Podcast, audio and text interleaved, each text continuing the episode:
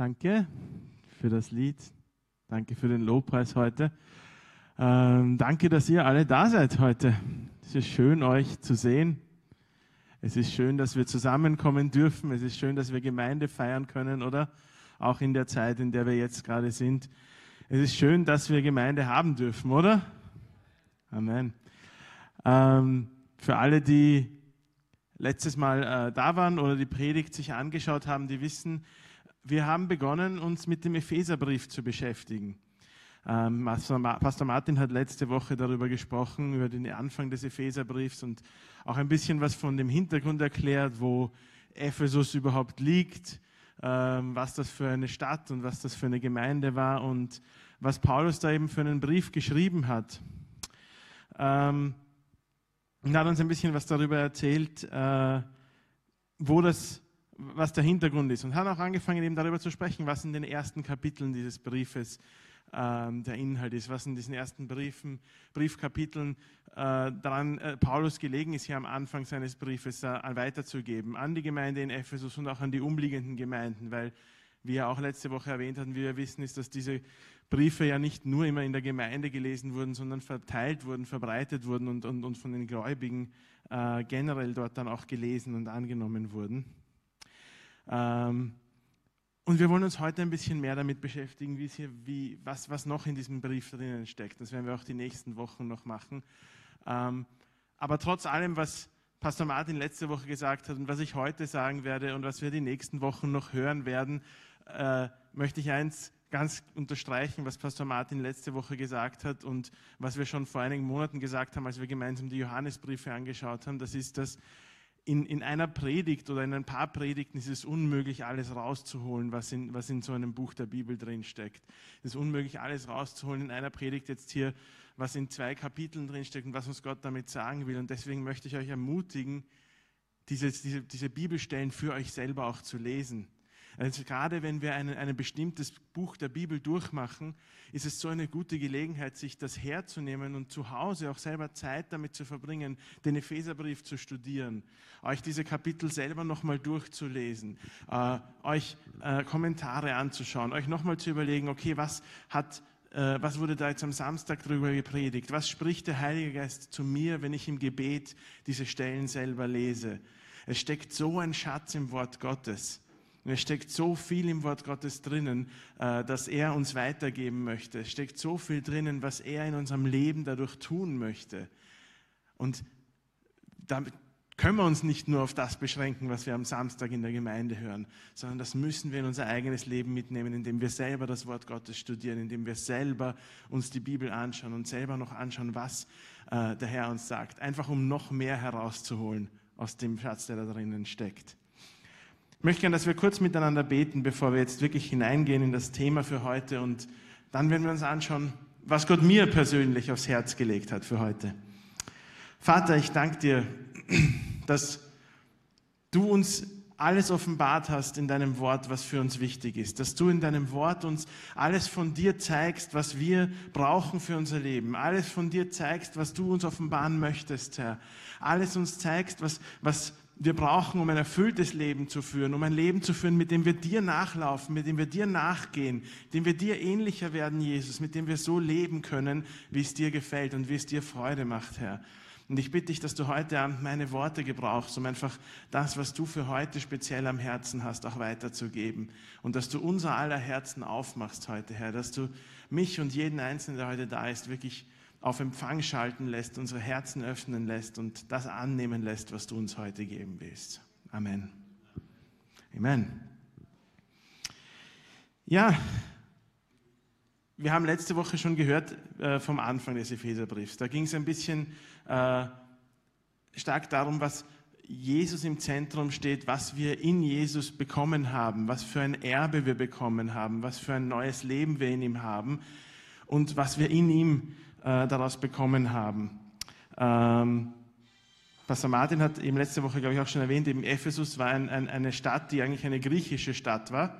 Da waren auch, äh, haben sehr viele Griechen oder großteils Griechen gelebt und dieses Evangelium, das er hier weitergegeben hat, ist dann auch sehr viel von griechischstämmigen oder griechisch sprechenden Leuten angenommen worden, eben nicht nur von, von Juden äh, und äh, Gläubigen, die, an, die damals schon, die davor schon an, an die Religion der Bibel geglaubt haben oder an den Gott der Bibel geglaubt haben, sondern an Heiden, äh, wie die Bibel sie nennt. So, das ist auch das Erste, was ich mich beschäftigen möchte, und zwar in diesen nächsten zwei Kapiteln, in diesen Kapiteln 3 und 4, die wir uns heute ein bisschen näher anschauen, geht sehr viel um die Gemeinde und um die Gemeinschaft der Christen und um dieses Gemeinsame und das, was wir bekommen durch diese Gemeinde.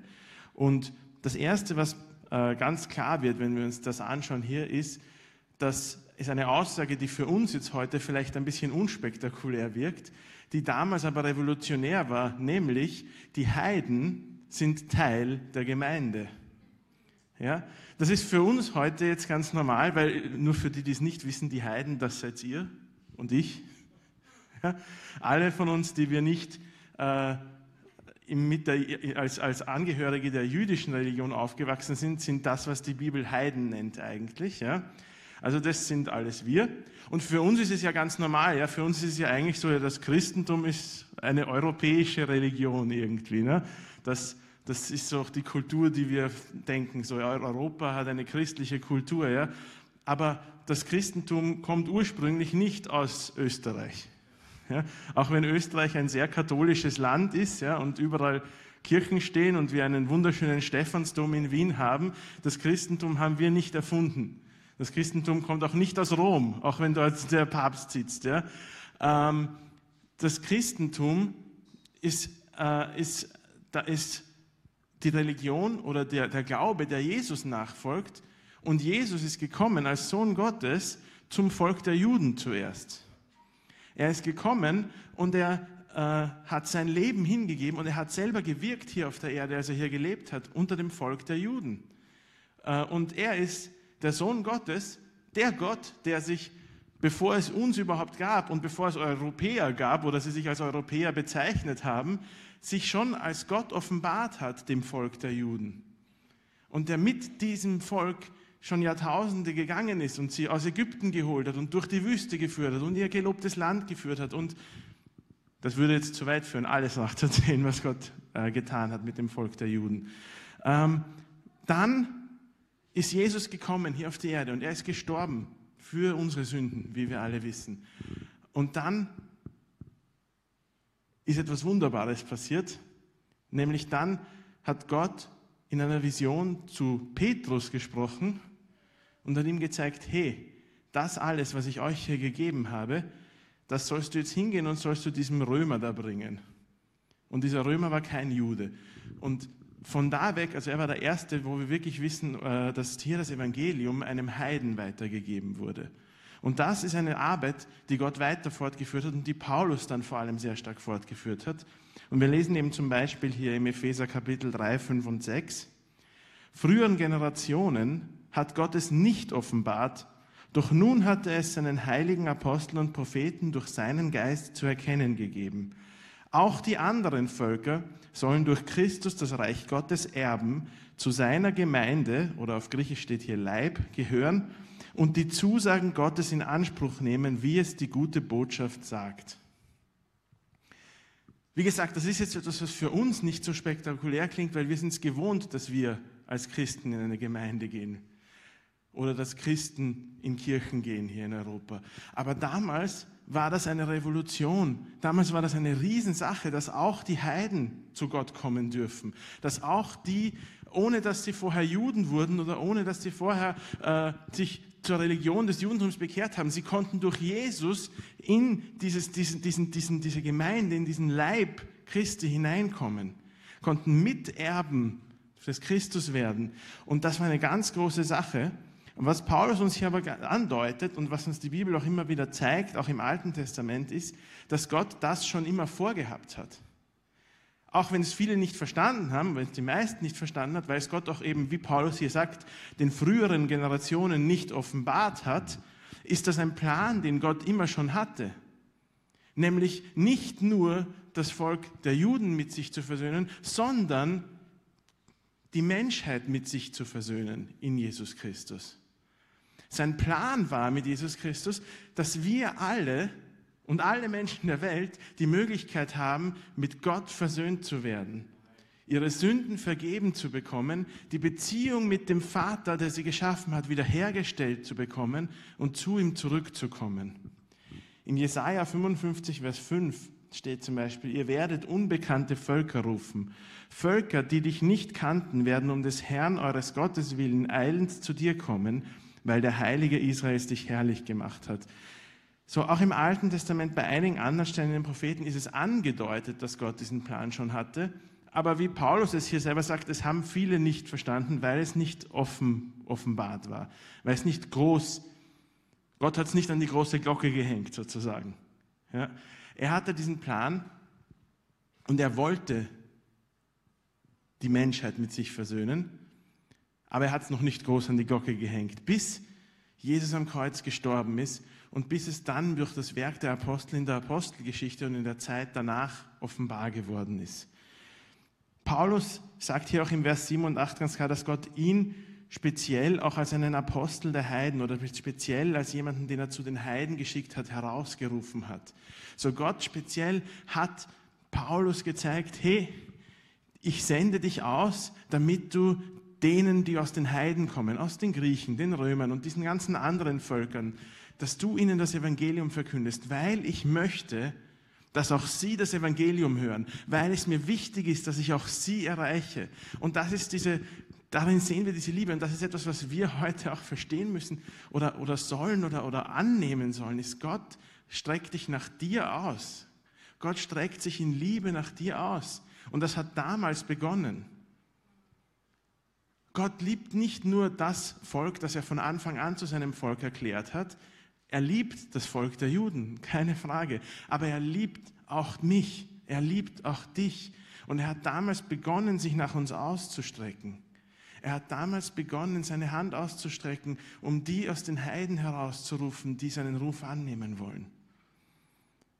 Und diese, diese unglaubliche Liebe, diese Offenheit Gottes, ist das Erste, worauf ich uns heute hinweisen möchte, ist, Gott beruft die Heiden, Teil seiner Gemeinde zu werden.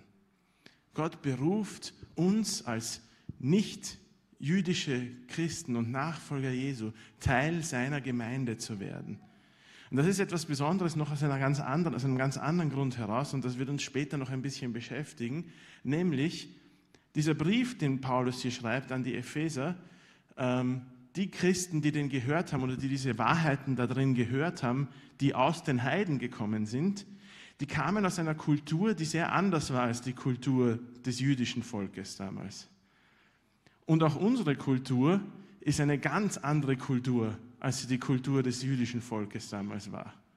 Ähm, und einer der Punkte, der speziell mit, der, mit, mit dem Wort Gemeinde oder Gemeinschaft zusammenhängt, der in unserer Kultur heute ganz, ganz anders ist, ist, dass wir eine extrem individualistische Kultur sind. In der, in der, in der sogenannten westlichen Welt, ja, aber Europa, auch Amerika und einige andere Teile der Welt, sind wir sehr, sehr individualistisch äh, eingestellt. Das bedeutet, dass wir sehr, sehr darauf fokussiert sind, was der Einzelne denkt, will, äh, kann, nicht kann, ähm, was mein Platz persönlich ist jetzt sozusagen, mehr als das, was sozusagen die Gemeinschaft angeht. Das merken wir auch heute in, in, in, in, der Situation, in der wir stehen jetzt, ja, weil die Debatte ist immer, ich mache das, was ich selber möchte. Und da geht es mir jetzt überhaupt nicht darum, darauf einzugehen, was jetzt gut ist und was jetzt schlecht ist, sondern es geht mir nur darum zu sagen, ja, wir wollen immer darauf achten, was ich selber tue. Ich will immer nur zuerst mal schauen, äh, dass ich mein, meinen Willen durchsetzen kann für mich selber. Und mir braucht niemand anderer was reinreden und ich muss auch in erster Linie nur an mich denken. Das ist ein, ein, ein Teil von unserer Kultur, den wir nicht einfach ablegen können, nicht einfach sagen können, na, das ist eh nicht so, sondern das ist Teil unserer Kultur. Und das ist nicht die Kultur, wie sie damals äh, das Volk Gottes verstanden hat oder die Juden damals schon verstanden haben. Weil für die Juden war es damals, immer schon, war es damals auch klar, sie sind Teil eines Volkes. Sie sind Teil einer Gemeinde, auch Teil einer Synagoge zum Beispiel. Also in der Zeit Jesu haben sich die äh, Juden in Synagogen versammelt, in den verschiedenen Städten, wo sie halt eben zerstreut waren, und haben sich als Teil dieser Gemeinschaft verstanden. Während wir uns heute oft nicht so sehr als Teil einer Gemeinschaft verstehen. Und in diesem Licht müssen wir es auch verstehen, wenn die Bibel von Gemeinde spricht. Warum macht Gott überhaupt Gemeinde jetzt? Das ist die Frage. Und Paulus beantwortet uns diese Frage auch im Vers 10. Und zwar heißt es hier, Gottes Absicht war es, dass Mächte und Gewalten im Himmel durch seine Gemeinde den Reichtum seiner Weisheit erkennen. So einer der Punkte und einer der Hauptpunkte, warum es die Gemeinde überhaupt gibt, ist, dass Gott seine Herrlichkeit offenbart durch die Gemeinde. Wir reden immer davon, dass wir Jesus widerspiegeln wollen, oder? Ja, wir wollen in unserer Gesellschaft sein und wir wollen ja Zeugen von Jesus sein, oder? Wir wollen ähm, Leute auf Jesus hinweisen. Mein, meine Behauptung heute ist, dass du das alleine gar nicht wirklich kannst.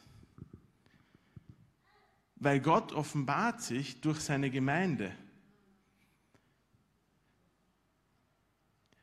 Was sagt Jesus zu seinen Jüngern, woran die Menschen äh, erkennen werden, dass er sie gesandt hat? An der Liebe untereinander. Kann ich alleine mir selber untereinander lieben? Funktioniert nicht ganz. Die deutsche Grammatik macht schon nicht mit und die Logik macht auch nicht mit. Gott offenbart sich durch seine Gemeinde. Gottes Absicht war es, dass Mächte und Gewalten im Himmel durch seine Gemeinde den Reichtum seiner Weisheit erkennen. So, Gott beruft die Gemeinde, um sich zu offenbaren in dieser Welt.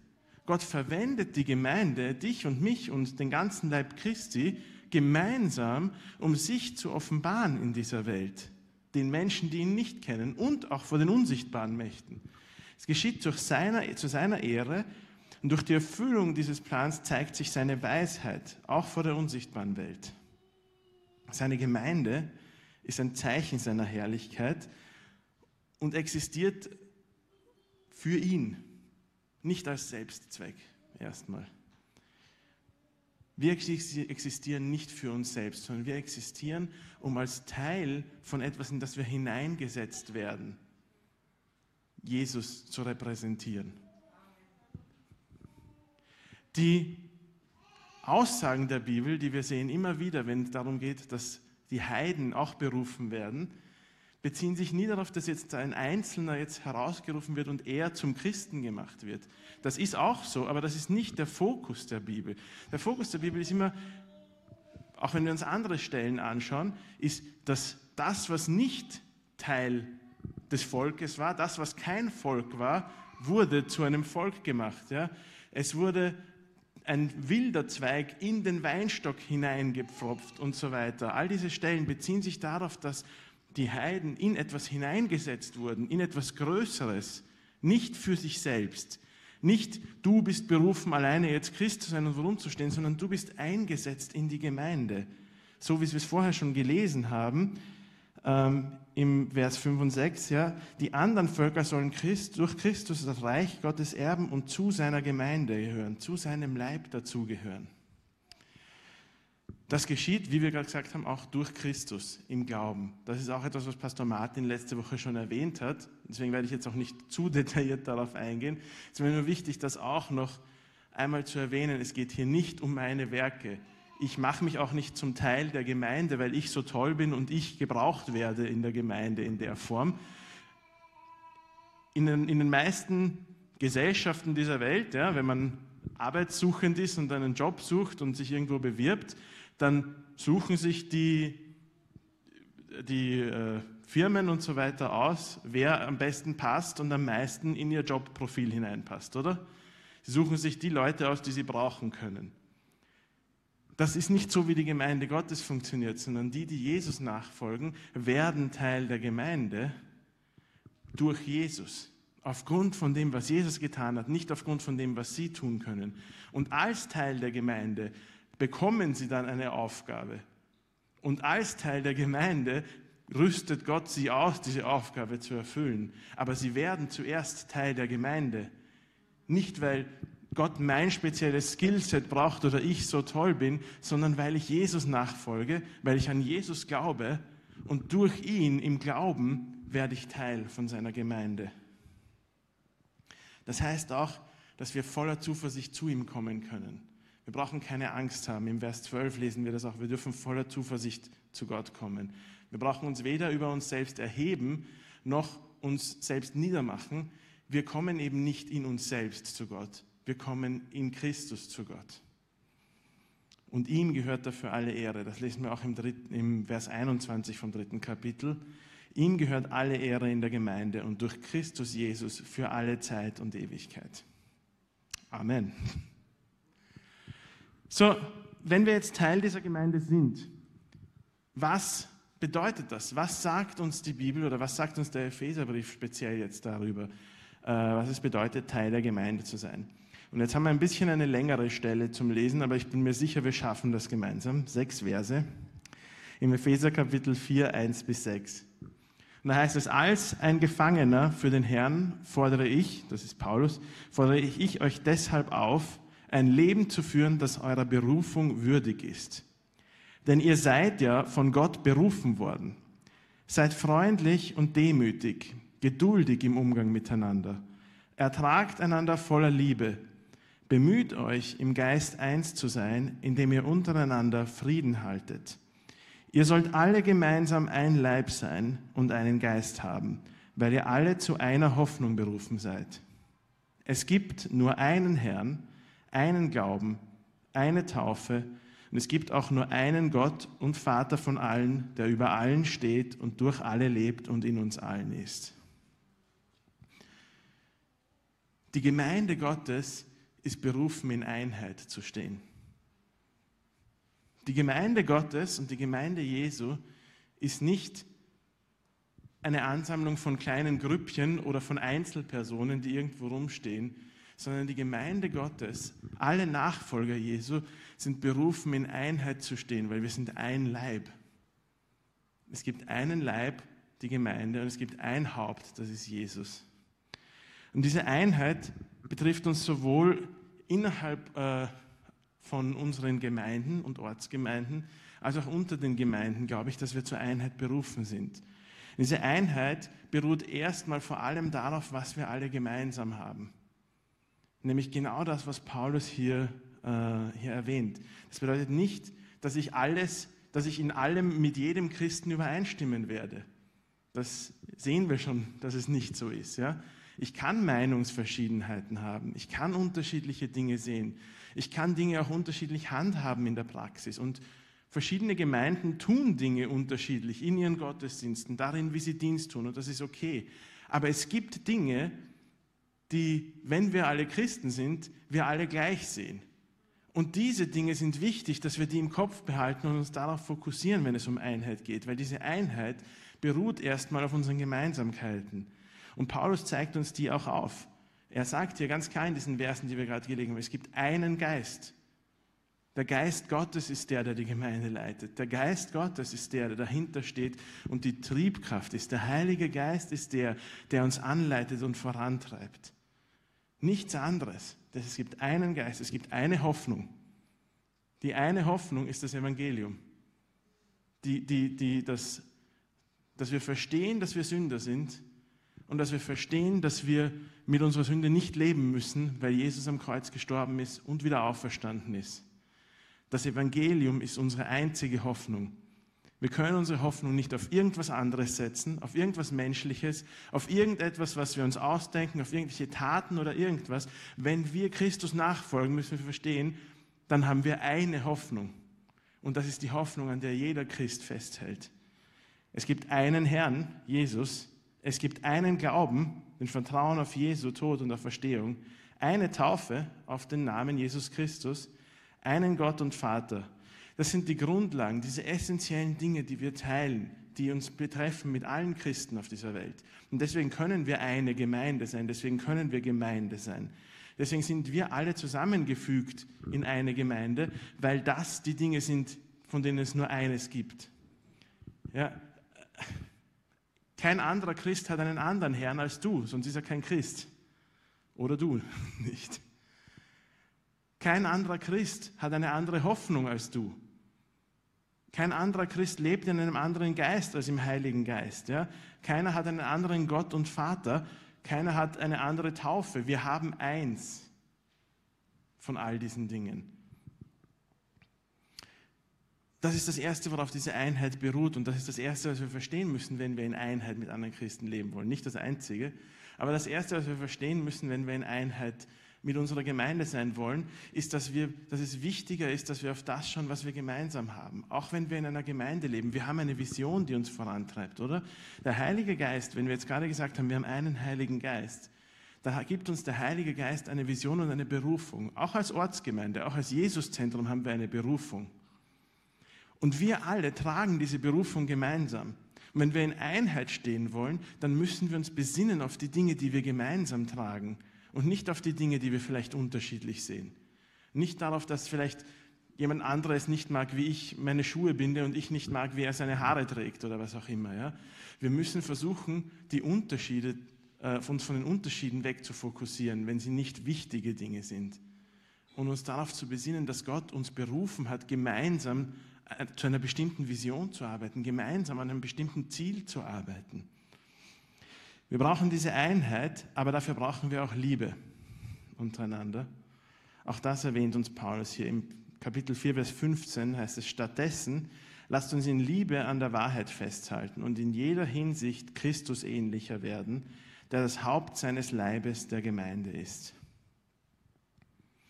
Und im Epheser 3, äh, nochmal 17 und 18 heißt und ich bete, dass Christus durch den Glauben immer mehr in euren Herzen wohnt und ihr in der Liebe Gottes fest verwurzelt und gegründet seid. So könnt ihr mit allen Gläubigen ihr ganzes Ausmaß erfassen, die breite Länge, Höhe und Tiefe. Auch hier haben wir wieder, es geht um die Liebe Gottes und es geht darum, dass wir geistlich reifer werden, aber es geht wieder nicht nur um dich persönlich sondern es heißt, wir sollen an der Wahrheit festhalten, in jeder Hinsicht Christus ähnlicher werden. Darüber sprechen wir auch ganz oft. Das ist die Frucht des Geistes, oder? Wir werden Christus ähnlicher in unserem Leben, der das Haupt seines Leibes der Gemeinde ist. Ich kann nicht behaupten, dass ich Christus ähnlicher werde, der das Haupt seines Leibes der Gemeinde ist, aber mit der Gemeinde will ich nichts zu tun haben. Ich kann nicht behaupten, dass ich ja eh immer geistlich reifer werde und immer mehr von Gott verstehe und von Christus verstehe und immer ein besserer und, und, und, und, und besserer möchte ich nicht sagen, ein, ein, ein reiferer Christ werde, aber gleichzeitig kann ich die ganzen Leute in meiner Gemeinde nicht ausstehen und komme mit niemandem zurecht und will das gar nicht und arbeite nicht daran, weil Christus ist nicht einfach nur mein Herr, sondern Christus ist das Haupt der Gemeinde. Und ich bete, dass Christus durch den Glauben immer mehr in euren Herzen wohnt. So könnt ihr mit allen Gläubigen ihr ganzes Ausmaß erfassen, die Breite, Länge, Höhe und Tiefe. Auch hier in diesen zweiten Versen, die wir gelesen haben, es ist, geht darum, dass wir gemeinsam mit den anderen Gläubigen Gottes Liebe erfassen. Wir sind nicht berufen, einfach nur selber geistlich zu wachsen. Und über geistliches Wachstum sprechen wir gleich noch. Aber wir sind berufen, als Teil der Gemeinde von der Christus das Haupt ist und wir der Leib sind, gemeinsam ihn mehr zu erfassen, gemeinsam ihm näher zu kommen. Paulus hat schon gewusst, dass das nicht natürlich funktionieren kann, weil Menschen halt einfach Menschlichkeiten haben und einander reiben. Auch Paulus hat schon verstanden, dass wir dafür mehr brauchen, nämlich diese übernatürliche Liebe Gottes. Wir müssen diese Liebe Christi verstehen. Wir müssen verstehen, wie sehr Christus mich geliebt hat und dann kann ich diese Liebe weitergeben an die Menschen um mich herum. Wir können das volle Ausmaß von Gottes Liebe nur in Gemeinsamkeit mit anderen Gläubigen verstehen, weil wir es auch teilweise dadurch verstehen, wie Gott seine Liebe in ihr Leben ausgießt. Durch deine Zeugnisse, durch deine Erlebnisse mit Gott, durch deinen Weg mit Gott, durch deine Erkenntnis aus dem Wort Gottes verstehe ich, wenn du mich daran teilhaben lässt, Gottes Liebe besser. Erkenne ich mehr von Gottes Liebe, mehr von der Höhe, Breite und Tiefe von dem, was Gott tut und wer Gott ist. Wenn wir gemeinsam uns an dem teilhaben lassen und in Liebe zusammenstehen, erkennen wir Gott besser, als wenn ich nur alleine versuche, Gott nachzufolgen. Diese Einheit, weil die so wichtig ist, ist aber auch unsere Verantwortung, dass wir sie bewahren. Weil der Feind wird diese Einheit immer angreifen. Der Feind wird immer versuchen, die Gemeinde anzugreifen und zu spalten und auseinanderzutreiben. Der Feind wird immer versuchen, seinen Keil da hineinzubringen, weil er genau weiß, welche Kraft und welche Vollmacht darin liegt, wenn Christen zusammenstehen. Und es ist unsere Aufgabe und unsere Verantwortung, Teil unserer Verantwortung, dass wir diese Einheit bewahren. Und ihr könnt euch erinnern, vielleicht äh, vor zwei Wochen habe auch ich gepredigt und da habe ich gesprochen über, äh, darüber, dass wenn es darum geht, darüber nachzudenken, wer jetzt was falsch gemacht hat, dann sollten wir zuerst bei uns schauen. Und deswegen sage ich ganz bewusst, es ist Teil meiner Verantwortung, die Einheit in der Gemeinde zu wahren. Weil wenn die Einheit bedroht ist, und ja, es ist der Feind immer wieder, der versucht, Spalten hineinzubringen, aber er tut es oft durch Dinge, die wir Menschen tun, leider. Ähm, und wir lassen uns oft allzu gern gebrauchen, leider. Aber wenn Streitereien entstehen oder Kränkungen passieren oder was auch immer passiert, dann kann ich immer mich entscheiden, schaue ich jetzt darauf, was der andere falsch gemacht hat oder schaue ich darauf, was ich falsch gemacht habe. Weil ich kann immer sagen, es ist seine Schuld, es ist ihre Schuld. Aber ich kann daran nichts ändern. Arbeiten, und wenn es Teil meiner Verantwortung ist, dann muss ich schauen, wo kann ich was tun, oder? Und ich kann immer nur auf mich zuerst schauen und schauen, wo kann ich etwas anders machen. Es ist Teil meiner Verantwortung, die Einheit in der Gemeinde zu bewahren. Im Epheser 4, Vers 2 heißt, seid freundlich und demütig, geduldig im Umgang miteinander, ertragt einander voller Liebe. Ja, ertragen klingt schon wie etwas Anstrengendes.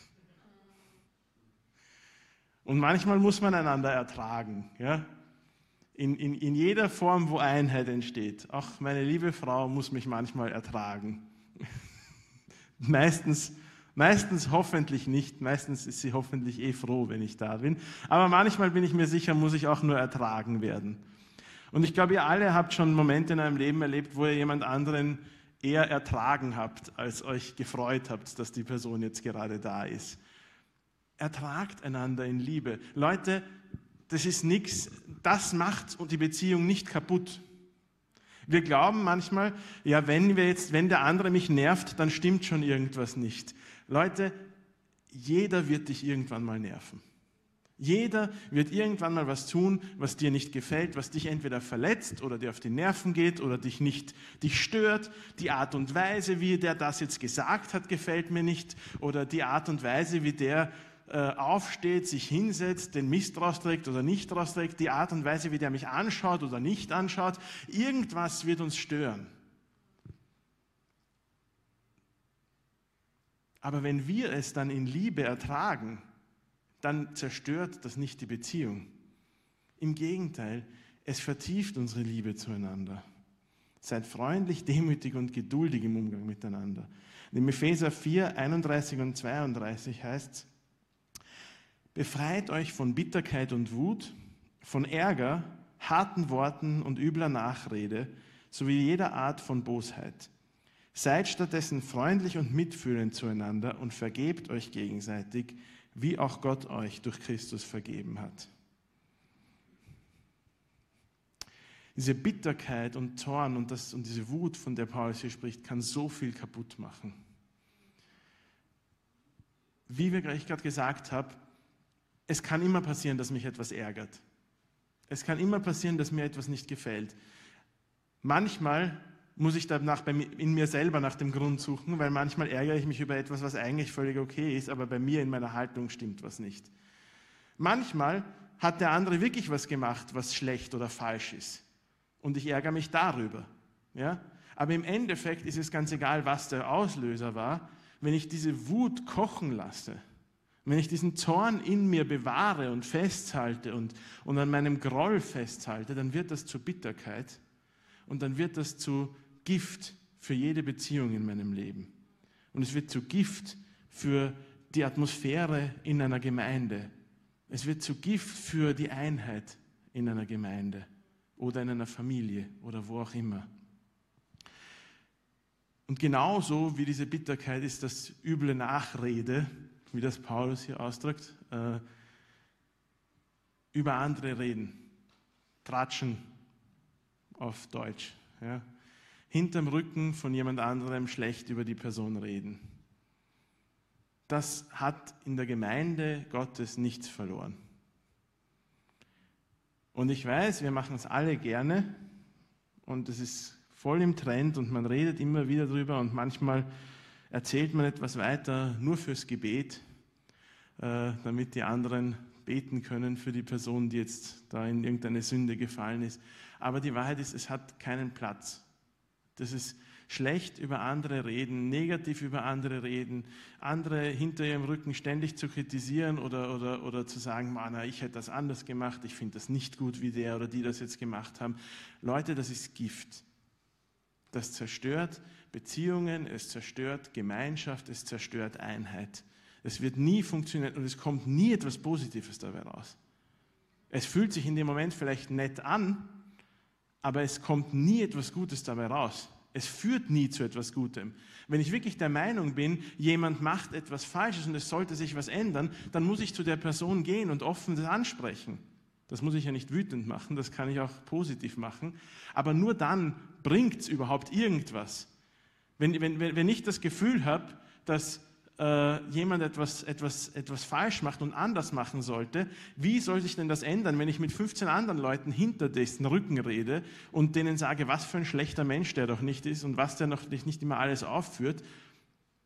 Das wird nie was ändern, außer dass jetzt diese 15 Leute sich auch aufregen und einfach nur die Atmosphäre und die Einheit zerstört ist. Lasst uns aufhören, hinterm Rücken über Leute zu tratschen. Lasst uns aufhören, negativ über Leute zu reden. Wenn mich was stört, wenn ich denke, ich kann konstruktiv etwas beitragen dazu, dass etwas besser wird, dann gehe ich zu der Person und sage, hey, denk mal drüber nach, vielleicht sollte man was ein bisschen anders machen. Oder lass uns mal drüber reden, vielleicht kommen wir gemeinsam auf eine Idee, wie man etwas besser machen kann. Aber nicht dieses Tratschen und diese üble Nachrede. Leute, das ist, das ist Gift. An unserem Zorn festhalten, bis er zur Bitterkeit wird und hinterm Rücken über andere negativ reden, ist Gift für Beziehungen und ist Gift für Einheit. Und es hilft uns in keinster Weise, diese Verantwortung wahrzunehmen, dass wir die Einheit bewahren in der Gemeinde. Jetzt haben wir gesagt, dass Christus sich in der Gemeinde offenbart, dass Gott sich in der Gemeinde offenbart. Aber es ist noch etwas ganz anderes Großes, was auch in diesem äh, vor allem im vierten Kapitel vom Epheserbrief drin steht, worüber Paulus spricht, was Gott durch die Gemeinde tut. Und zwar, er gibt uns neues Leben durch die Gemeinde. Wir haben darüber äh, schon so oft gesprochen, dass wir reif werden wollen, dass wir Gott nachfolgen wollen, dass wir mehr so werden wollen wie Christus. Leute, das passiert zu einem Großteil durch die Gemeinde. Das passiert zu einem Großteil durch das, was wir in der Gemeinde erleben wir reifen im Glauben. In Epheser 4, Kapitel 13 und 14 heißt es, auf diese Weise sollen wir alle im Glauben eins werden und den Sohn Gottes immer besser kennenlernen, sodass unser Glaube zur vollen Reife gelangt und wir ganz von Christus erfüllt sind. Dann werden wir nicht länger wie Kinder sein und uns ständig von jeder fremden Meinung beeinflussen oder verunsichern lassen, nur weil geschickte Betrüger uns eine Lüge als Wahrheit hinstellen. Wenn wir gemeinsam den Sohn Gottes immer besser kennenlernen, dann wird dadurch unser Glaube zur vollen Reife gelangen. Wir reifen im Glauben. Es ist interessant, wie, wie eine Connection Paulus hier macht, also wie Gott hier eine Verbindung macht zwischen Einheit, im Glauben eins werden und geistlicher Reife. Den Sohn Gottes besser kennenlernen, Glaube zur vollen Reife kommen, diese Erfüllung mit Christus, oder? Es besteht ein ganz klarer Zusammenhang darin, dass ich mit meiner Gemeinde eins werde, mit anderen Christen eins werde oder mich eins mache, weil es ist meine Entscheidung. Und dass ich geistlich reife. Ich habe das vorher schon gesagt, wir können nicht behaupten, ich stehe ganz alleine da, mit anderen Christen brauche ich nichts zu tun haben, weil das sind sowieso alles komische, unreife Leute. Aber ich werde immer reifer und immer reifer und immer reifer diese Haltung haben viele Christen, aber hier im Epheserbrief wird eigentlich ganz klar, dass das nicht funktioniert. Geistliche Reife passiert in der Gemeinschaft mit anderen Christen. Geistliche Reife passiert in dem, dass ich Jesus besser kennenlerne mit anderen. Und geistliche Reife stärkt mich. Was heißt hier? Das ist, werden wir nicht länger wie Kinder sein, und uns ständig von jeder fremden Meinung beeinflussen oder verunsichern lassen, nur weil geschickte Betrüger uns eine Lüge als Wahrheit hinstellen. Leute, das ist etwas, was wir heute sehr, sehr gut brauchen können. Die, die, die Fähigkeit, uns nicht von jeder äh, Lüge, die uns irgendwer aufzischt, beeinflussen zu lassen, ist etwas, was sehr, sehr nützlich ist heutzutage, weil ich brauche nur meinen Computer aufdrehen oder den Fernseher aufdrehen, das Radio aufdrehen oder, oder was auch immer aufdrehen, Zeitung aufschlagen, falls irgendwer noch Zeitungen liest. Ähm, und es wird mir alles Mögliche aufgetischt und ich habe nicht wirklich die Möglichkeit, alles genau zu überprüfen, ist das jetzt wirklich wahr, was ich höre oder nicht. Ja? Und das, diese geistliche Reife bedeutet jetzt nicht, dass ich jede Lüge sofort erkenne. Wir werden nicht zu einem automatischen Lügendetektor. Aber was uns der Herr hier sehr wohl vor, vor, vor, äh, verspricht, ist, dass wir in den Dingen, die uns im Glauben angehen, in den Dingen, die wirklich wichtig sind, wo es um unsere Beziehung mit Gott geht, wenn wir geistlich reifen, wir uns nicht so leicht von, von, von Dingen und von Betrügern und Lügen da rausreißen lassen können. Und das ist nicht was, was ich aktiv suchen kann, sondern es bedeutet, ich muss Christus besser kennenlernen.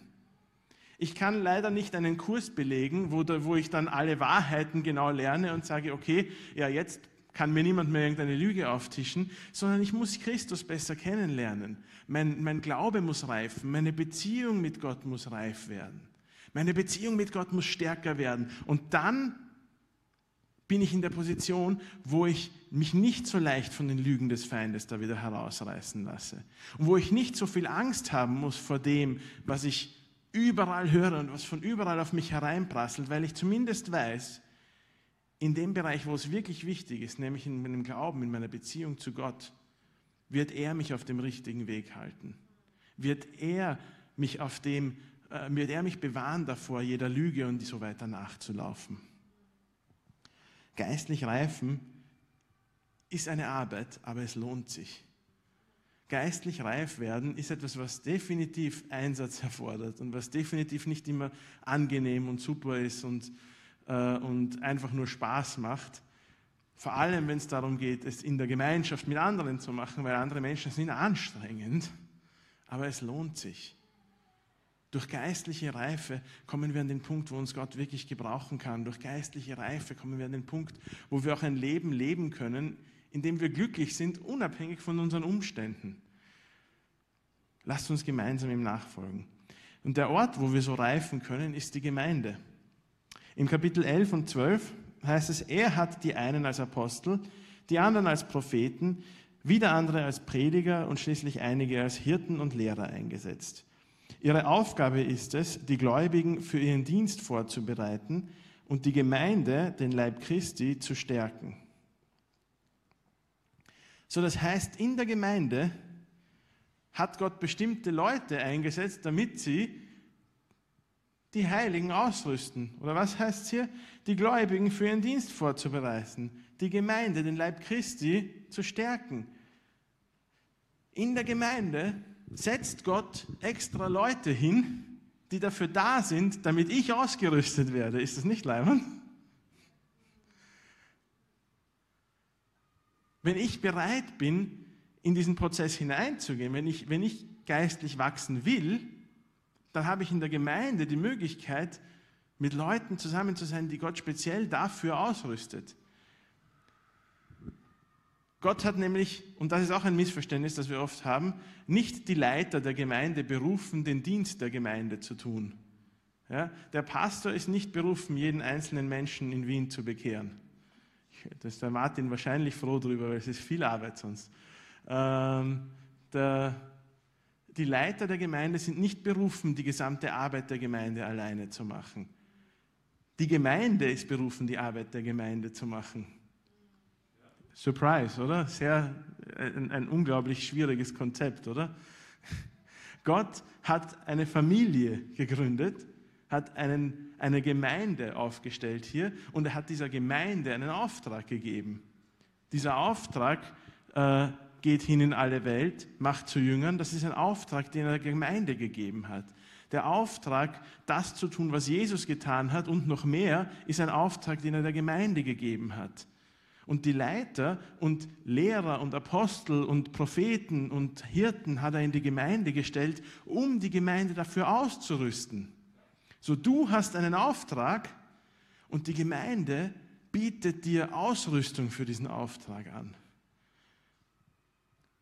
Wenn wir zusammenkommen, dann müssen wir bereit sein zu lernen und voranzugehen. Das ist die einzige Voraussetzung dafür. Ich kann nichts lernen, wenn ich glaube, dass ich eh schon alles weiß. Ich kann nie etwas äh, mitnehmen, wenn ich glaube, dass ich eh alles besser weiß als der, der mir was erzählt gerade.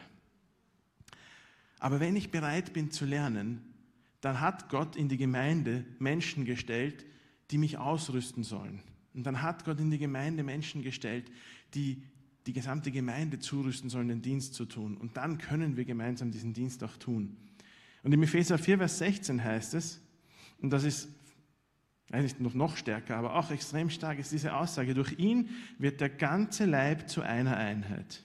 Und jeder Teil erfüllt seine besondere Aufgabe und trägt zum Wachstum der anderen bei, sodass der ganze Leib gesund ist und wächst und von Liebe erfüllt ist.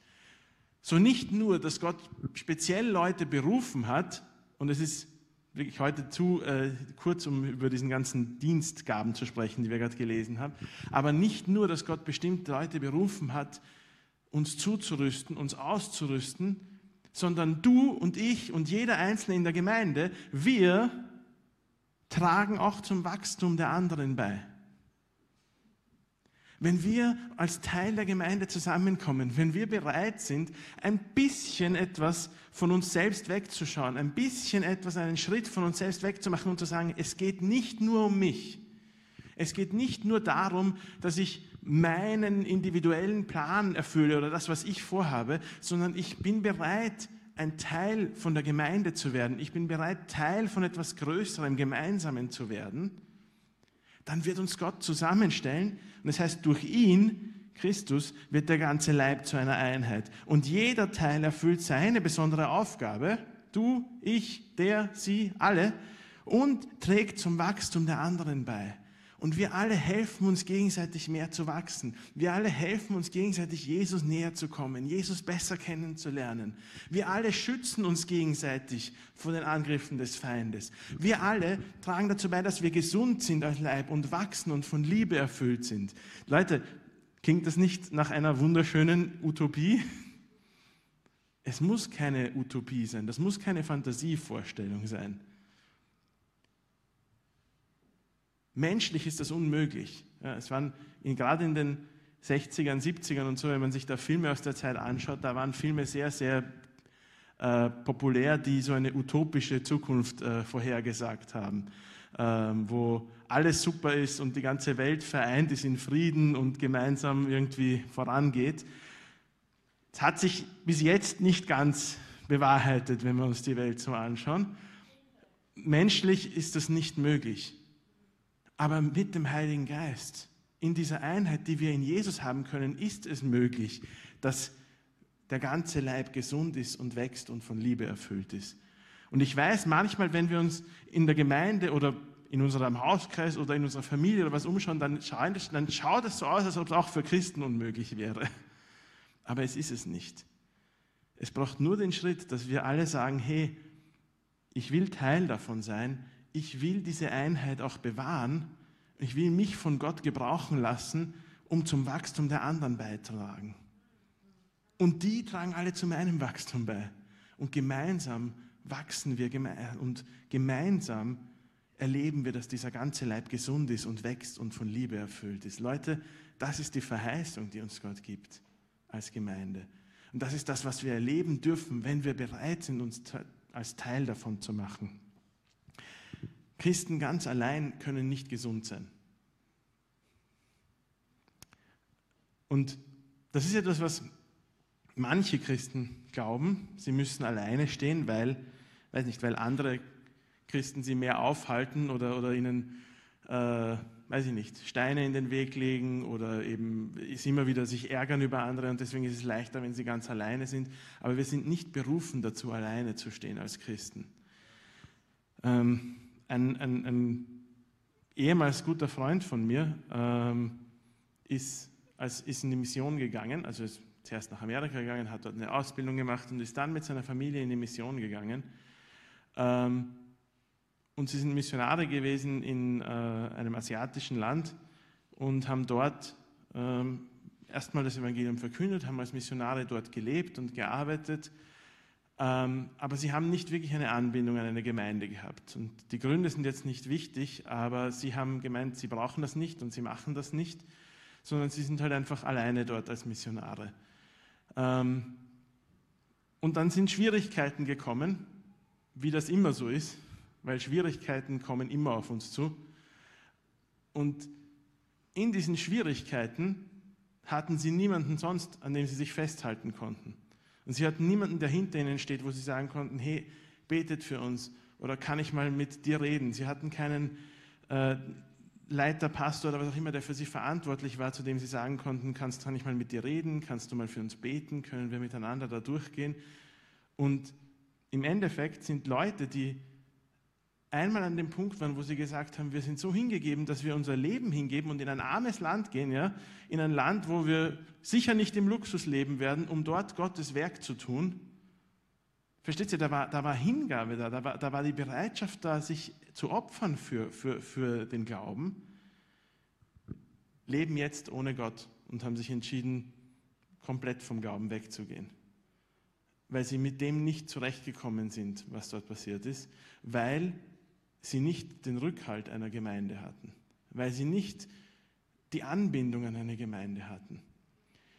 Und dieses Beispiel hat jetzt mit Mission zu tun, aber das ist nicht etwas, was nur in Mission passiert. Ja, das Beispiele davon findet man oft in Mission, glaube ich, und ich glaube, das ist nur deshalb, weil halt eben Missionare oft in der, in der Situation sind, dass sie zumindest physisch allein an einem Ort sind. Aber das heißt nicht, dass sie sich auch abschotten müssen von allem sozusagen. Nur die Sache ist, leider machen wir das als Christen auch oft, obwohl wir gar nicht an einem Ort sind, wo wir physisch alleine sind. Wir schotten uns ab von den anderen Christen um uns herum und wir glauben, wir müssen halt alleine zurechtkommen. Aber das ist nicht, wie Gott uns berufen hat.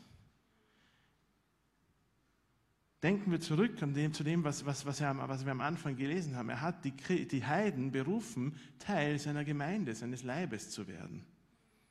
Wir sind berufen, angebunden zu sein. Wir sind berufen, diesen Rückhalt zu haben von Hirten und Lehrern und Propheten und Aposteln, von Leuten, die mit uns beten, von einer ganzen Gemeinde, die gemeinsam aufeinander achtet. Wir brauchen das. Es ist ganz gefährlich, ohne das voranzugehen. Und wenn wir das so leben, dann wird dieser Wachstum sichtbar werden in uns. Und wir haben schon vorher darüber gesprochen, dass alleine schon, wenn wir diese Aussage aus dem 16. Vers nehmen, ja, das muss ja was sein, was sichtbar ist, dass der ganze Leib gesund ist und wächst und von Liebe erfüllt ist. Ja. Alleine das ist schon etwas, was in unserer heutigen Welt so komisch und andersartig sein muss, dass Menschen das auffällt, oder? Und im Epheser 4, Vers 24 heißen wir, als, heißt als neue Menschen, geschaffen nach dem Ebenbild Gottes und zur Gerechtigkeit, Heiligkeit und Wahrheit berufen, sollt ihr auch ein neues Wesen annehmen.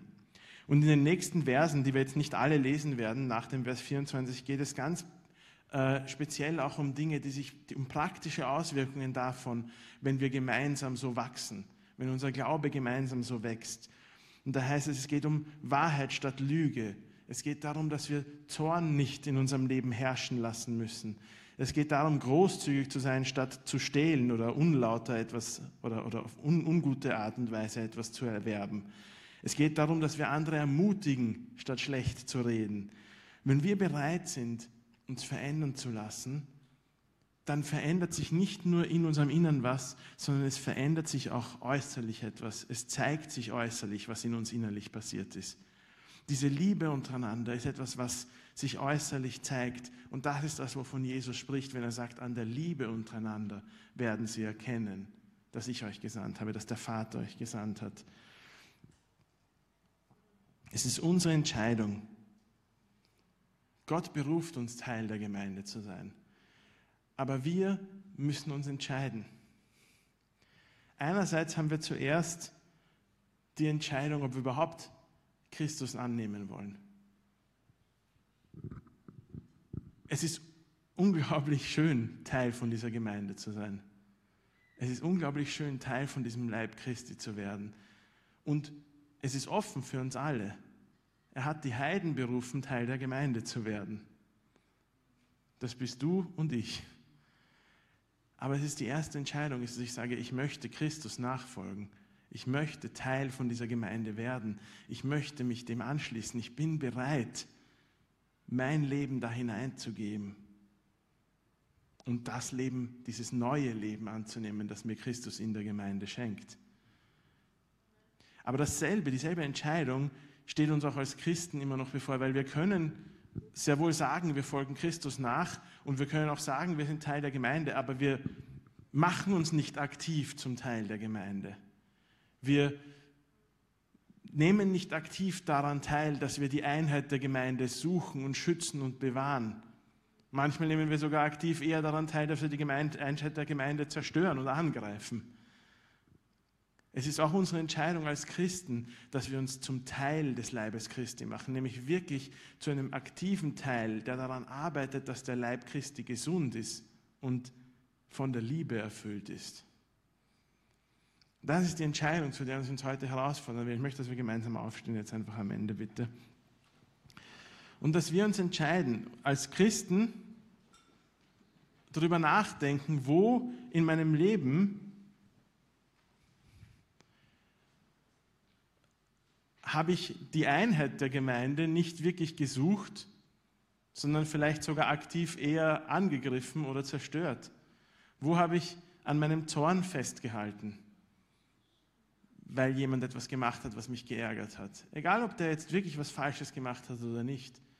Wo war ich nicht bereit zu vergeben, so wie Paulus hier sagt, dass wir einander vergeben sollen? Wo habe ich hinterm Rücken von anderen geredet und, und schlechtes, schlechte Nachrede verbreitet, Gerüchte verbreitet, Kritik oder, oder negatives Reden verbreitet, anstatt die Einheit zu bewahren? Und hier einfach mal wirklich zu sagen, Herr, vergib mir und Buße zu tun und umzukehren und zu sagen, ich will in Zukunft aktiv Teil dessen sein, dass ich die Einheit in meiner Gemeinde bewahre, weil ich verstehe, dass ich dazu berufen bin. Wo habe ich meine Verantwortung, auch am Wachstum der anderen teilzuhaben, vielleicht nicht wahrgenommen?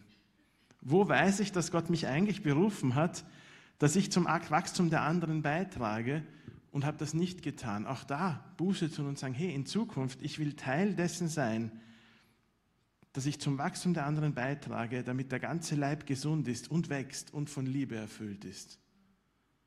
Lasst uns vom Heiligen Geist einmal zeigen, wo wir nicht, wo, wo wir hier noch Schritte zu gehen haben. Und dann lasst uns entscheiden, diese Schritte zu gehen. Lasst uns entscheiden, das in Zukunft anders zu machen. Mit seiner Hilfe.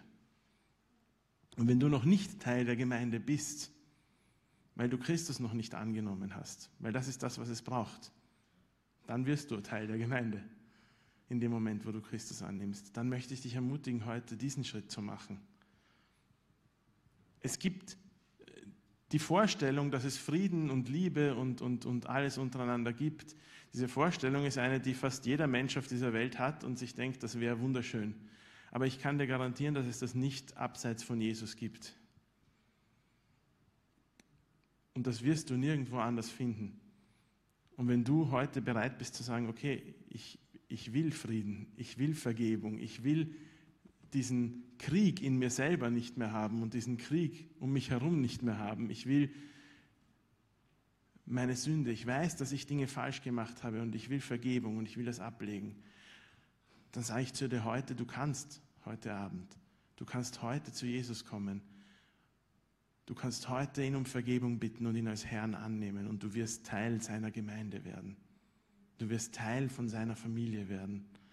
Du wirst in Teil in, in sein, seine Familie hineingenommen werden. Lass uns die Augen schließen und miteinander ins Gebet gehen. Lass uns, äh, lass uns alle einfach äh, mal die Augen zumachen und wenn du nicht gläubig bist, wenn du noch, nicht, noch nie dein Leben Jesus gegeben hast, wenn du noch nicht gesagt hast, ich möchte dir nachfolgen, Jesus, aber du heute sagst, ich möchte Teil von dieser Gemeinde werden. Ich will Christus um Vergebung bitten. Ich will mein, Herr, mein Leben Jesus geben.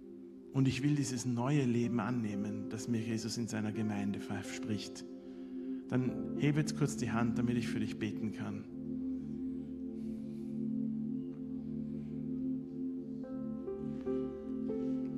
Lass keine Zeit vergehen, ohne diesen Schritt zu machen, wenn du die Chance hast, diesen Schritt zu gehen. Wenn du Teil der Gemeinde sein möchtest, dann hebe jetzt die Hand und ich möchte nur für dich beten, kurz dann. Danke.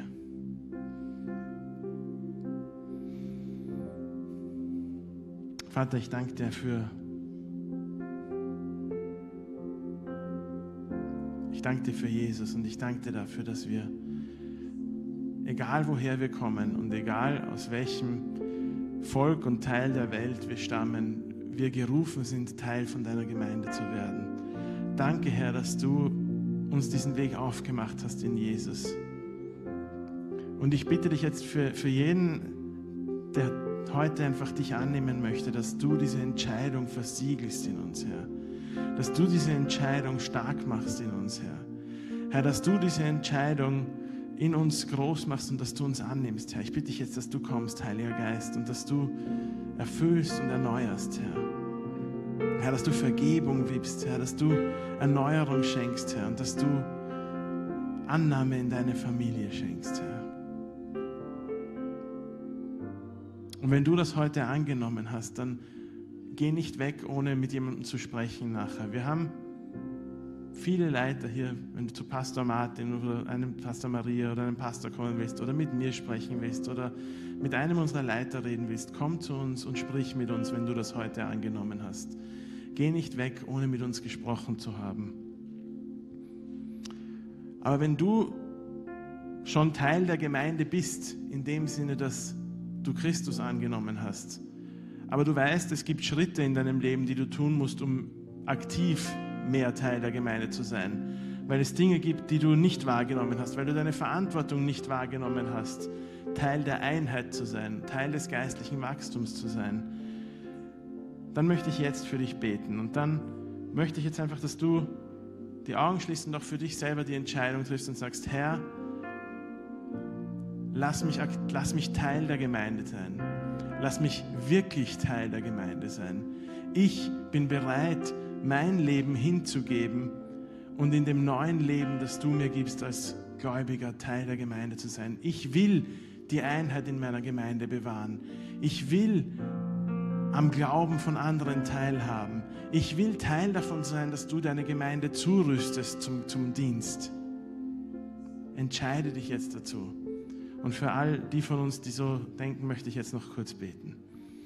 Vater, ich danke dir auch für dein Wort heute Abend, Herr. Und ich danke dir, dass du zu uns sprichst, Herr.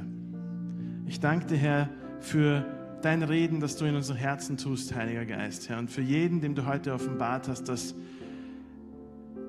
er die Einheit von seiner Gemeinde angegriffen hat vielleicht oder nicht beschützt hat.